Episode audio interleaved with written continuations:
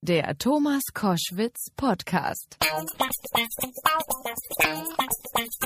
Koschwitz zum Wochenende mit dem renommierten Professor für Sicherheitsstudien, Professor Dr. Peter Neumann. Er ist Direktor des Internationalen Zentrums für Studien zur Radikalisierung und politischen Gewalt am King's College in London und gehört zu den weltweit wichtigsten Terrorismusexperten.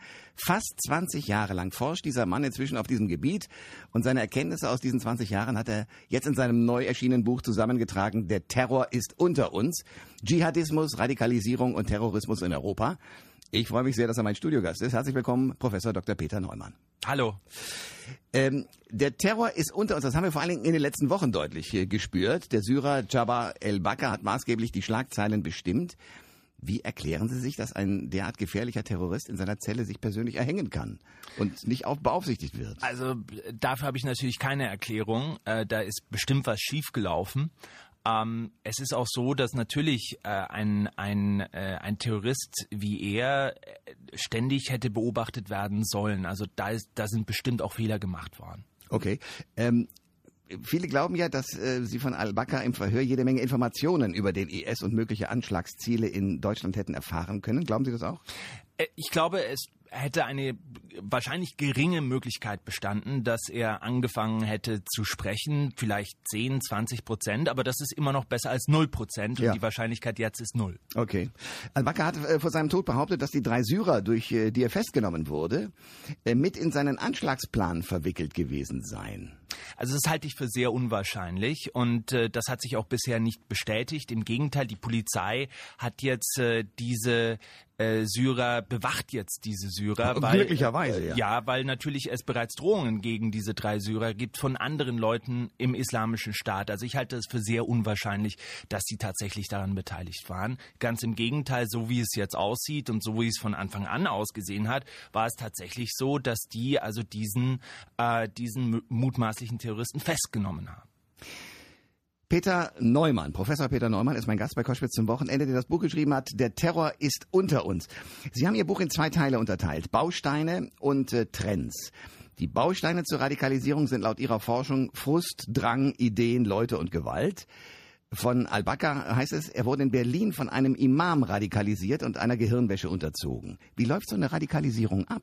Also es gibt da natürlich keine einfache Formel, aber es ist, es ist schon häufig so, ähm, dass man, dass man sich Leute greift, die schon persönliche Spannungen haben, die Frustrationen haben, die sich Fragen stellen, die möglicherweise auch Identitätskonflikte haben, die nach was suchen, vielleicht Orientierung, Struktur, Gemeinschaft und dass man dann eben versucht, zum Beispiel durch einen charismatischen Anführer, zum Beispiel in einer Kleingruppe, diese Frustrationen in ein politisches Projekt zu lenken und den Leuten das zu bieten, wonach sie suchen. Und diese terroristischen Zellen bieten ja oft genau das. Sie bieten Gemeinschaft, Struktur, Orientierung, einfache Antworten und gewissermaßen ein Projekt, wo man sich dann auch dran festbeißen kann, beteiligen kann und was dann dazu führt, dass man am Ende so, äh, so investiert ist in dieses Projekt, dass man bereit ist, in manchen Fällen sein Leben dafür zu geben. Und da beginnt auch der irre Teil. Also was muss man mit einem machen, damit er bereit ist, sein Leben herzugeben? Naja, so, so kompliziert ist das im Prinzip gar nicht. Ich habe mal in Amerika, wo ich auch unterrichte, mal ein Experiment gemacht mit meinen Studenten, habe sie gefragt, wer von euch wäre bereit, sein Land zu verteidigen? Die allermeisten haben gesagt, ja. Wer von euch wäre bereit, andere Menschen dafür umzubringen in der Verteidigung des, des, eigenen Landes. Die Mehrheit auch ja. Wer dafür wäre bereit, sein eigenes Leben zu opfern für die Verteidigung des Landes? Auch da eine Mehrheit ja. Und genau das wird von Terroristen gefordert. Denen wird nämlich eingeredet, sie verteidigen ihre eigenen Leute, ihr eigenes Leben, die muslimische Nation zum Beispiel im Falle der Dschihadisten. Also die Logik an sich, dass jemand bereit ist, sein eigenes Leben für die Nation, für die eigene Identität zu opfern, das ist gar nicht so schwierig und vor allem, wenn man sich psychisch in einer Situation befindet, wo man diese Botschaft quasi jeden Tag bekommt. Oh Gott, also das ist wirklich Gehirnwäsche. Ähm, dennoch die Frage, warum passiert das durchaus ja hier in unseren eigenen Reihen in Deutschland, wo man sieht, wie komfortabel ein Leben sein kann.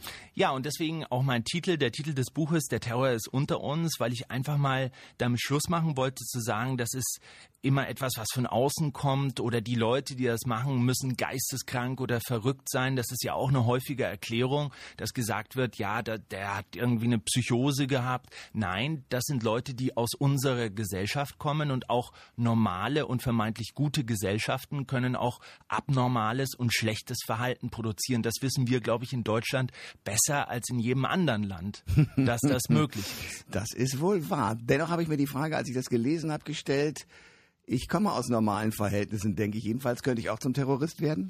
Im Prinzip kann, glaube ich, jeder zum Terrorist werden, wenn er in die falsche Situation hineingerät. Natürlich ist es so, mit allem Respekt, Herr Koschwitz, Sie sind jetzt auch schon etwas älter. Vielen Dank. Ja, ähm, aber es so, ist, ja. es ist, wir sprechen als Soziologen zum Beispiel von einer demografischen Verfügbarkeit. Okay. Und das sind vor allem junge Männer, also Leute, die nicht mehr zu Hause leben, aber noch keine eigene Familie gegründet haben. Das sind Leute, die sind auch bereit, Risiken einzugehen und die haben auch keine Bindungen. Das heißt, die begeistern sich eher für ein radikales Projekt. Jemand, der eine eigene Familie hat, der Kinder hat, der viel zu verlieren hat, der ist vielleicht nicht so schnell bereit, äh, in ein anderes Land zu ziehen mit der ganzen Familie und möglicherweise sein Leben zu opfern.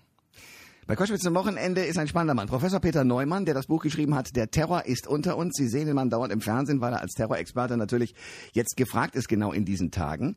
Ähm, wie ist das? Sie sitzen da in London mit verschiedenen Mitarbeiterinnen und Mitarbeitern und mhm. beschäftigen sich tagtäglich mit Facebook, mit Twitter, mit allem, was dazugehört, um rauszukriegen, wo sind Terroristen? Wie machen Sie das? Ja.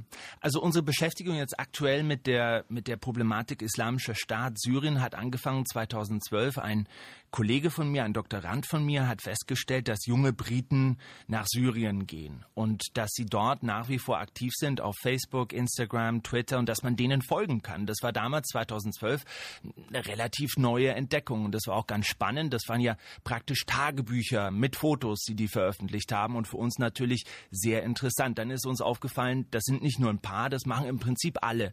Wir haben daraus einen Datensatz konstruiert von mittlerweile 750. Wir haben dann auch alle angesprochen. Mit 150 von denen haben wir kommuniziert, zum Teil über Monate. Ach. Und wir sind dann auch zweimal an die Grenze gefahren in die Türkei und haben uns mit einigen von denen auch wirklich von Angesicht zu Angesicht getroffen, auch mit den Transporteuren, die die Leute nach Syrien bringen, auch mit einigen der religiösen Sheikhs, die dafür verantwortlich sind. Also wir haben dieses Phänomen von allen Seiten sozusagen erforscht. Und das war nicht gefährlich für Sie?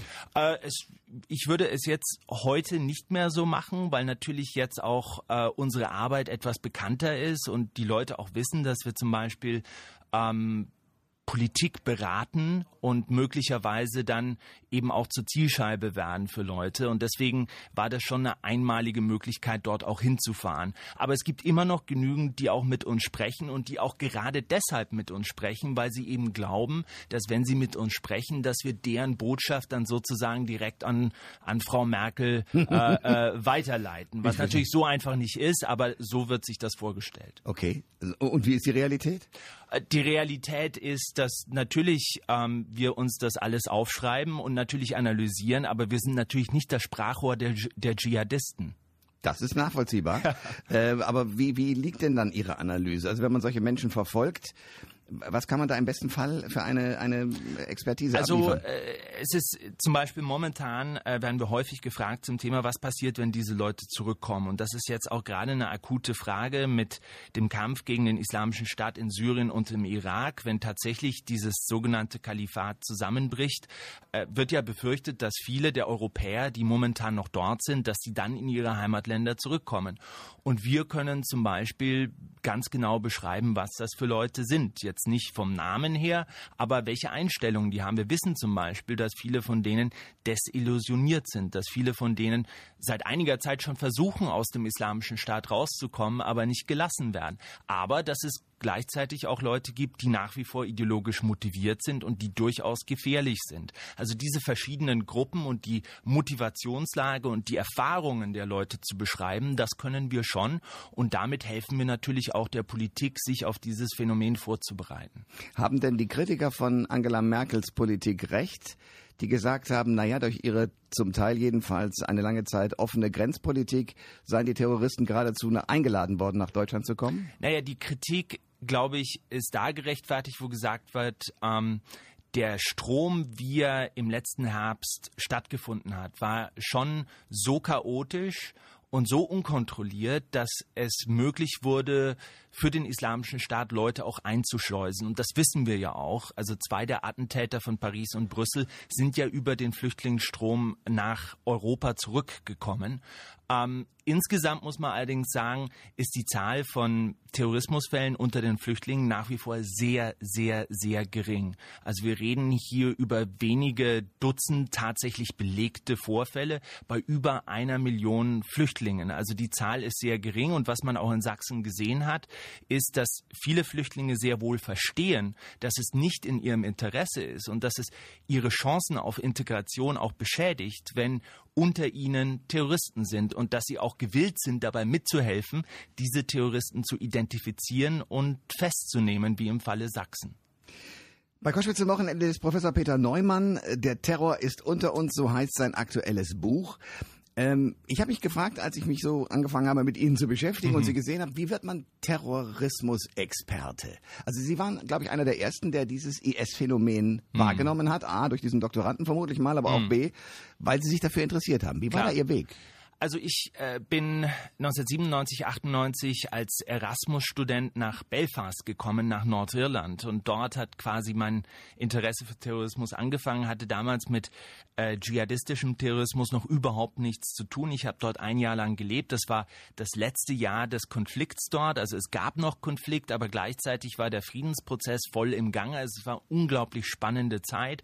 Man konnte sich natürlich als Ausländer auch mit allen unterhalten, weil man wurde nicht als Partei parteiisch begriffen. Ja. Äh, und das habe ich dann weiterverfolgt mit einer Promotion und bin dann an diesem Thema drangeblieben als jemand, der damals schon in England gewohnt hat, hat ja diese Geschichte ein bisschen früher begonnen. Also in England waren ja 2005 schon diese großen Anschläge in London und das war dann für England schon bereits der Punkt, wo wir jetzt erst in Deutschland sind, wo sich alle für dieses Thema interessieren und wo dann plötzlich auch Wissenschaft gefördert wird. Und das war für mich eben die Gelegenheit, aus diesem ja, Hobby einen, einen Beruf zu machen und mich nonstop mit diesem Thema zu beschäftigen. Dann natürlich 2010, 11 ging das mit Al-Qaida zu Ende. Der syrische Bürgerkrieg fing an und das war natürlich der Zeitpunkt, wo sich dann die Lage insgesamt total geändert hat und wo wir dann 2012, 13 dann plötzlich mit dem islamischen Staat zu tun bekamen. Wenn Sie sich so damit beschäftigen, ist der Moment gekommen irgendwann auch mal, dass Sie sagen, ich selber habe Angst vor dieser Welt? Äh, ganz im Gegenteil eigentlich. Ach. Also ich habe noch nie persönlich Angst gehabt.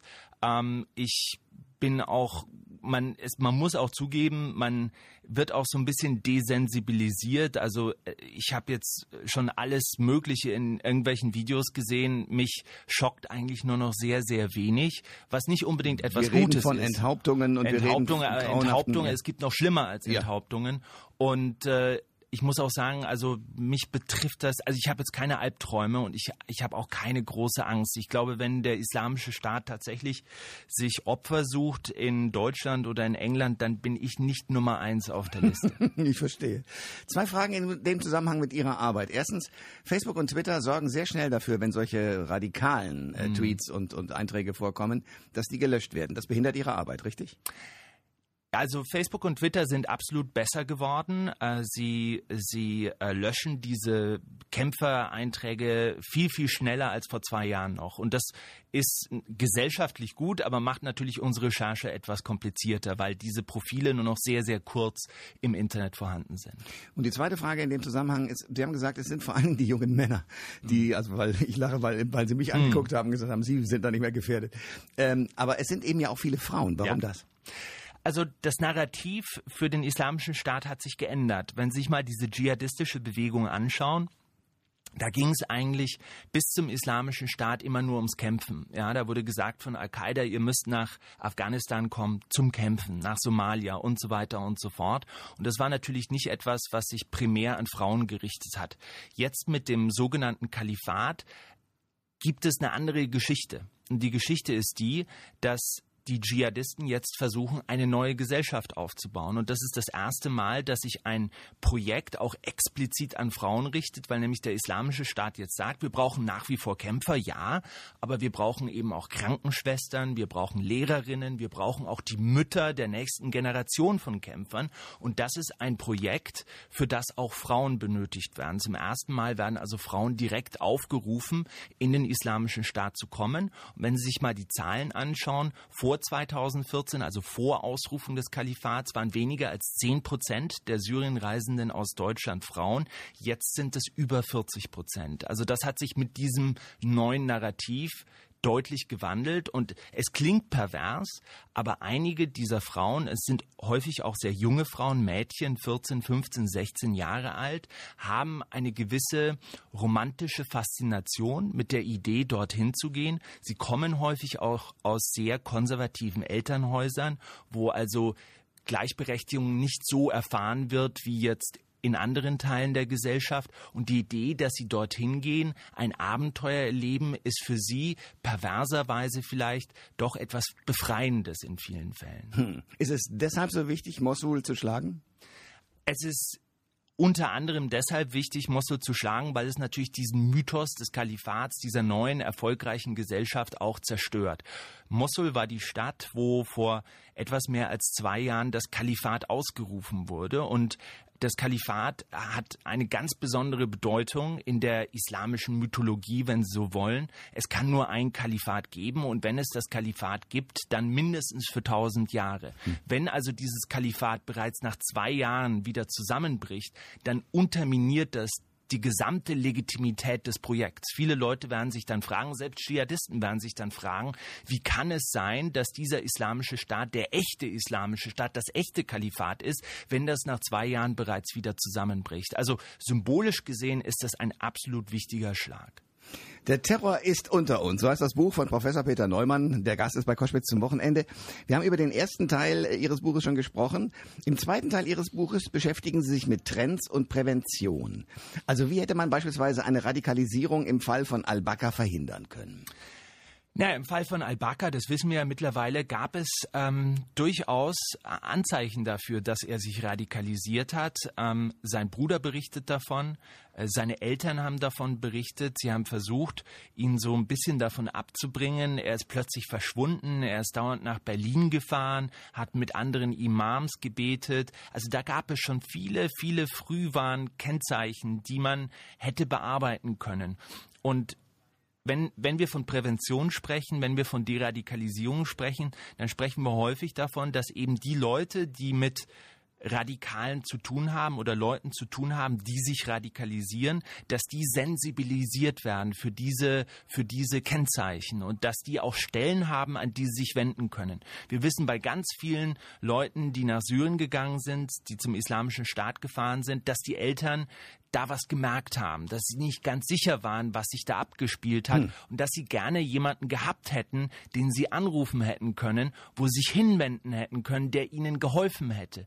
Häufig gab es diese Stellen nicht. Es gibt in Deutschland zwei oder drei Stellen, die das tun, die damit Hilfe zur Verfügung stehen, aber die sind total überlastet. Und deswegen habe ich in diesem Buch argumentiert, aber auch früher schon, dass wir mehr in Prävention investieren müssen, denn wenn man das immer erst bis zum letzten Punkt ja sozusagen, äh, wenn man bis zum letzten, bis ganz spät wartet ähm, und dann die Polizei einschaltet, dann ist es meistens schon zu spät.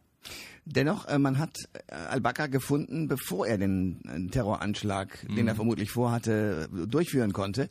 Wie sucht man Terroristen? Also äh, beim Identifizieren von Terroristen gibt es im Prinzip immer zwei Möglichkeiten. Das, ein, das eine ist, dass man Kommunikation ver verfolgt. Das macht die Polizei, indem sie zum Beispiel Handys auswertet oder Computer, Computers, äh, Computer auswertet. Und das, die zweite Möglichkeit ist, dass man eben sogenannte Kennverhältnisse nachverfolgt. Also wer kennt wen, wer hat mit wem Kontakt. Wenn ich jetzt mit einem wichtigen Rekrutierer beim Islamischen Staat Kontakt habe, dann ist das schon mal etwas, auf was die Polizei aufmerksam wird. Das Problem ist natürlich, dass die Polizei jetzt hat, ist, dass wenn sie sogenannte einsame Wölfe haben, die tatsächlich weder kommunizieren noch Kontakt haben mit Leuten in der Szene, dass die dann natürlich mit traditionellen Polizeimethoden sehr, sehr schwer zu erkennen sind, weil die traditionelle Polizeiarbeit, die beruht immer auf Kontakten und Kommunikation. Das war meine nächste Frage. Einsame Wölfe versus Terrorist. Wo ist der Unterschied? Naja, die sind alle Terroristen. Der einsame Wolf ist nicht Teil der Struktur. Das heißt, er ist jetzt nicht Teil, er kriegt keine Anweisungen, er ist nicht offiziell Mitglied des Islamischen Staates, aber er ist inspiriert vom Islamischen Staat. Der Islamische Staat hat ja eine zweigleisige Strategie. Zum einen bildet er in Syrien Leute aus und schickt die dann mit Kampfauftrag nach Europa zurück. Das hatten wir gesehen in Paris und Brüssel. Zum anderen sagt er zu den Anhängern in Europa, ihr braucht gar nicht ins Kalifat zu kommen. Wenn ihr auf eigene Faust was machen wollt, dann könnt ihr tun, was ihr möchtet. Schnappt euch ein Messer, schnappt euch ein Auto, bringt die Ungläubigen um. So sind Wir diese Zugattacken zum Beispiel zu verstehen. Genau, absolut. Wir geben euch die Lizenz, unsere Marke zu benutzen und wir nehmen das dann danach auch für uns in Anspruch. Wir nehmen euch als Soldaten des Kalifats in Anspruch. Und das ist eine relativ perfide und auch sehr effektive Strategie, weil, weil sie es dem islamischen Staat ermöglicht, so zu erscheinen, als wäre er überall, als hätte er überall seine Soldaten und er löst damit natürlich noch mehr Terror aus. Und darum geht es ja beim Terrorismus. Der Terror ist unter uns. Das ist das Buch von Professor Peter Neumann, Gast bei Koschwitz zum Wochenende. Ähm, wer ist leichter manipulierbar und rekrutierbar? Männer oder Frauen? Wahrscheinlich Männer, oder?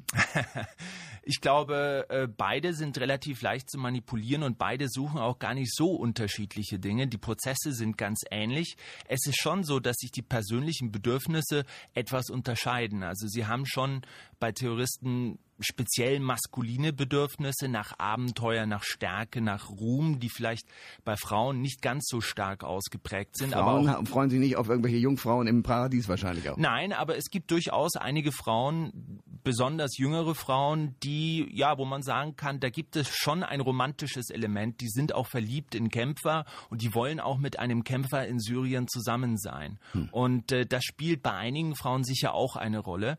Aber so dieses, diese Idee mit Waffen zu tun zu haben oder äh, Ruhm zu erlangen, das ist für Frauen, glaube ich, nicht so wichtig. Es gibt ja eine Reihe von Menschen, die im Christentum groß geworden sind, mhm. Deutsche, die auch äh, zum IS konvertiert sind. Wie ist das zu verstehen? Ja, also wir haben äh, zum Beispiel bei den Syrienreisenden oder bei Dschihadisten insgesamt in Europa mittlerweile 15 bis 20 Prozent Konvertiten, also Leute, die entweder vorher keine Religion gehabt haben oder Mitglied einer anderen Religion waren, die häufig gar nicht so zum Islam konvertieren, sondern direkt in den Salafismus Salafismus direkt in den Dschihadismus. Und äh, das ist ein Phänomen, was man häufig durchaus bei Leuten sieht, die so ein bisschen perspektivlos sind, orientierungslos sind und die genau das suchen, was auch der Islamische Staat anbietet, nämlich Struktur, Orientierung, sehr, sehr klare Regeln, alles ist schwarz oder weiß und äh, das klare Versprechen der Erlösung, wenn man diese Regeln befolgt. Und deswegen ist der Salafismus ja zum Beispiel auch für Gefangene so attraktiv. Die wollen ja auch genau dieses Korsett von klaren Regeln, endlich mal Struktur, Disziplin. Und deswegen konvertiert innerhalb von Gefängnissen auch niemand zum lutherischen Glauben, sondern alle zum Salafismus, weil der eben genau das bietet, wonach diese Leute suchen. Sie haben das Buch geschrieben, der Terror ist unter uns. Für wen? Also dieses Buch ist geschrieben für ein relativ breites Publikum. Es basiert im Prinzip auf einem Kurs, den ich seit fünf oder sechs Jahren unterrichte in England, den ich natürlich aktualisiert habe für dieses Buch. Ich glaube, das Buch ist nützlich für jemanden, der einfach mal verstehen will, warum Leute zu Terroristen werden, der von diesem Thema fasziniert ist, aber eben auch für Leute, die damit professionell zu tun haben, die bei Sicherheitsbehörden arbeiten, vielleicht auch in der Politik, natürlich auch Studenten, die sich mit diesen Themen auseinandersetzen. Also ich denke, ich hoffe, es spricht ein breites Publikum an. Das haben Sie schon in dieser Sendung geschafft. Ähm, ein letztes will ich wissen, Sie haben das Buch Zora gewidmet. Wer ist das? Zora ist meine Partnerin. Alles klar. ja, dann danke ich sehr für den Besuch heute und die klaren Erkenntnisse. Ich hoffe, werden wir den Terrorismus eines Tages los, wenn wir schlau sind? Ich glaube, es gibt Perioden in der Geschichte, wo es mehr und weniger Terrorismus gibt, aber es sind mir keine Perioden bekannt, wo es überhaupt keinen Terrorismus gab. Also ich hoffe, dass wir wieder zu einem Punkt kommen, wo die Bedrohung dann nicht ganz so hoch ist und nicht ganz so apokalyptisch ist wie von einer Gruppe wie dem Islamischen Staat. Aber ich denke, dass in einer freien Gesellschaft, dass es immer Leute gibt, die auch extremistisch drauf sind und die sich auf diese Art und Weise auch Gehör zu verschaffen suchen. Professor Peter Neumann, danke für den Besuch. Danke. Alle Informationen zur Sendung gibt es online auf thomas-koschwitz.de.